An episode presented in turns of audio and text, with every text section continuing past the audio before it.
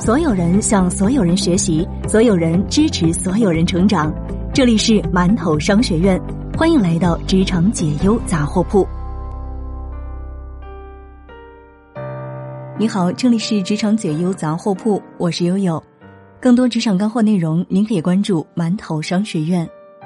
今天和大家分享来自微信公众号“燕公子”的一篇文章：三十四名总裁开垮公司。能不能干成事，是检验权威的最好标准。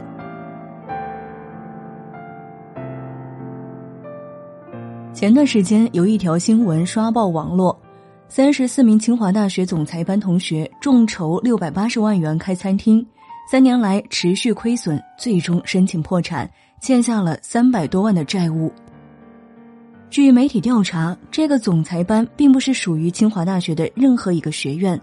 组织这类培训的是总裁培训网之类的网站，他的招生负责人表示，虽然不属于清华，但是来授课的一定都是清华的教授。这起案件事实如何，目前尚未明确，公司破产的原因肯定也是复杂多样，但我们仅从事件表面，至少可以发现两个有趣的现象。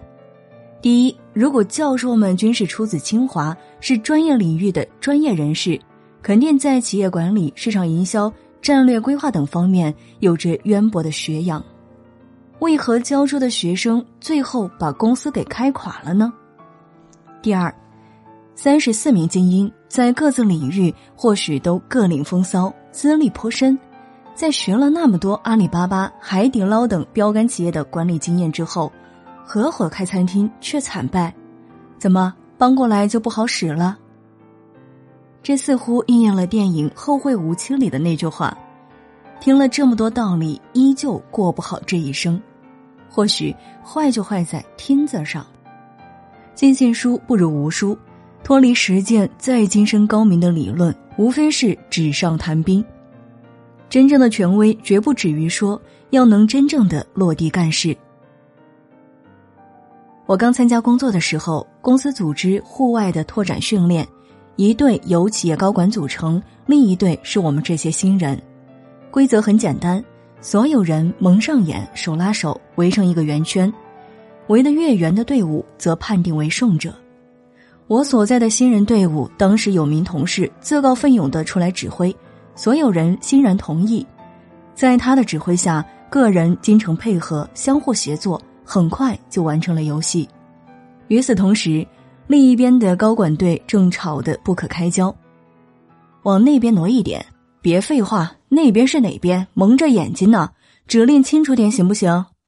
我早说这个方法不行，还是按照我的来，快点儿。你这个更不行，还是听我的。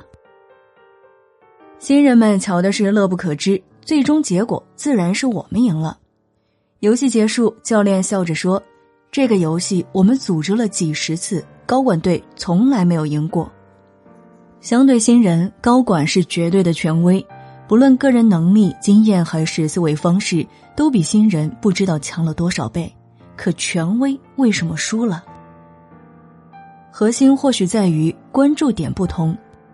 新人们求胜，想完成目标，诉求清晰简单，行动起来更聚焦，不会太注重身份的异同。但对高管们来说，发号施令的掌控感、自身权威的实时体现，也许是比结果更为重要的考量。过去的辉煌终是虚的，能在新环境下持续成功才是实的。央视二套对话栏目有一期陈安之和马云的对话，陈安之曾经被誉为华人成功学的第一人，家喻户晓。在节目播出时，马云的阿里巴巴正在飞速的发展。陈安之在节目当中批评马云：自信当中需要自信，谦虚才是持续成功的保证。他还说，人生没有失败，只有暂时停止成功。而成功的方法很简单，就是喊出来，告诉自己我要成功，我要成功。当讲了不少于二十遍甚至更多时，离成功就不远了。马云回应。并不知道该怎样来定义成功，但知道如何定义失败。阿里巴巴一路走到今天，是因为从不曾放弃。成功绝对不是一种结果，而是一种经历。我希望自己老的时候跟孙子说：“你爷爷这辈子经历了多少，而不是取得了多少。”对比两人的话，显而易见，前者务虚，后者务实。不可否认，陈先生有着极好的煽动力。他收取高额的讲座费，在全国各地进行打鸡血式的演讲。